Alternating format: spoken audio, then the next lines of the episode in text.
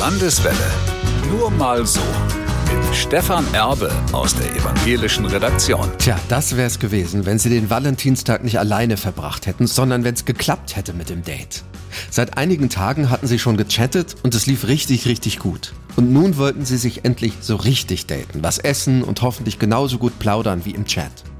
Aber am Valentinstagmorgen meldet sie oder er sich ab. Großes Drama, Unfall in der Familie, muss schnell dahin. Kannst du mir mit etwas Geld für den Flug aushelfen? Na toll. Jetzt wird alles klar. Reingefallen auf einen Catfish.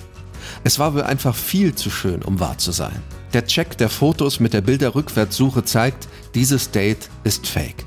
Die Polizei warnt immer wieder vor solchen Love-Scammern. Okay, wieder was gelernt. Nächstes Mal checken Sie die Bilder früher und machen alles richtig. Und jetzt ist da wieder jemand. Es läuft gut, die Fotos sind gecheckt, Sie wollen sich heute Abend treffen. Und dann kommt die Nachricht, du, ich muss dir was gestehen. Die Fotos von mir waren nicht hundertprozentig ich, sondern durch eine KI verfremdet.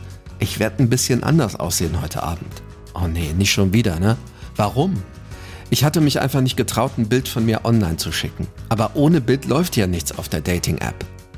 Und jetzt? Haken Sie das Date ab? Oder geben Sie ihm oder ihr eine Chance? Fühlen Sie sich jetzt schon betrogen? Oder fällt das noch unter ein bisschen geschummelt? Nur mal so, als Frage zwischendurch. Landeswelle. Nur mal so.